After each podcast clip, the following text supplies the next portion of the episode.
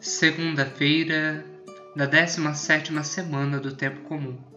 O evangelho que a liturgia nos propõe para hoje se encontra em São Mateus, capítulo 13, dos versículos de 31 a 35. Ouçamos.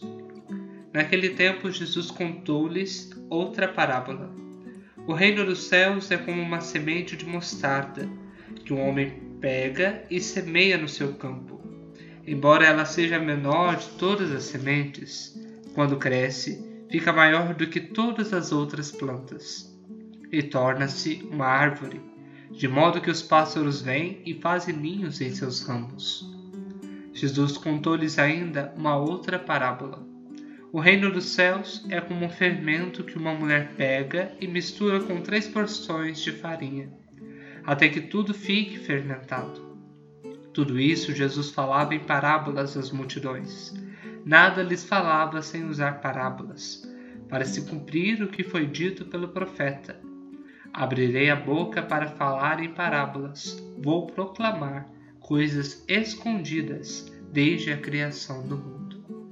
Palavra da salvação, glória a vós, Senhor.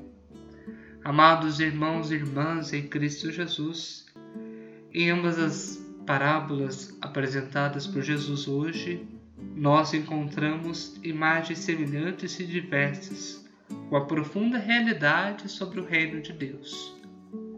Neste domingo, nós meditamos sobre as parábolas do reino, e essas ainda estão dentro dessa dinâmica de reflexão sobre o reino sobre a nossa fé. Sobre os olhos humanos, quando vimos a semente de mostarda, nós não conseguimos mensurar ou imaginar o tamanho e a força que aquela semente traz, de fazer brotar uma árvore que poderia chegar até 9 metros. Por muitas vezes a nossa fé é assim. Nós, pelos olhos humanos, vemos como algo pequeno, algo que não pode dar tantos frutos assim. Mas a partir do momento e ao passo que vamos reconhecendo este Deus que nos ama e reconhecendo que nós necessitamos dele, fortalecendo a nossa fé, nós vamos reconhecendo que essa semente traz em si essa potencialidade de ser essa árvore forte, de ser essa árvore enraizada. Jesus também traz a parábola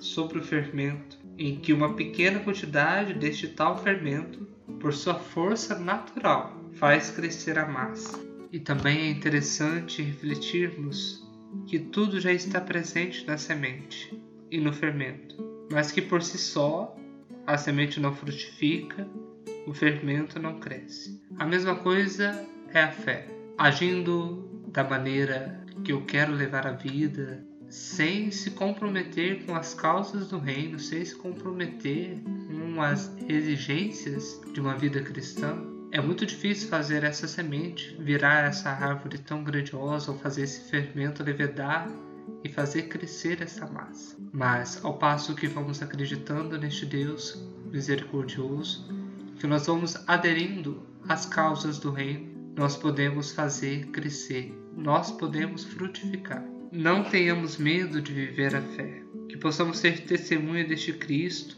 nosso ambiente cotidiano, no nosso trabalho, com simplicidade e com coragem. Acima de tudo, mostrar àqueles que vivem conosco o rosto da misericórdia e do amor de Deus, que sempre nos perdoa, incentiva e traz esperança. Que possamos abraçar as causas do Reino e perguntarmos o que é mais importante para a minha vida. E a resposta deve ser, em alta voz, convictamente, o Cristo Jesus. Se seguimos em frente com os nossos próprios planos, seguindo essa vida da qual o mundo prega, obcecado pelo ter, prazer e ser, entre outras coisas, mas sem Jesus, nós não podemos fazer nenhum progresso. Nós não obteremos nenhum êxito. Jesus é o mais importante. Desejo a cada um de vocês um ótimo dia. Estivemos unidos e sempre estaremos. Em nome do Pai, do Filho e do Espírito Santo. Amém.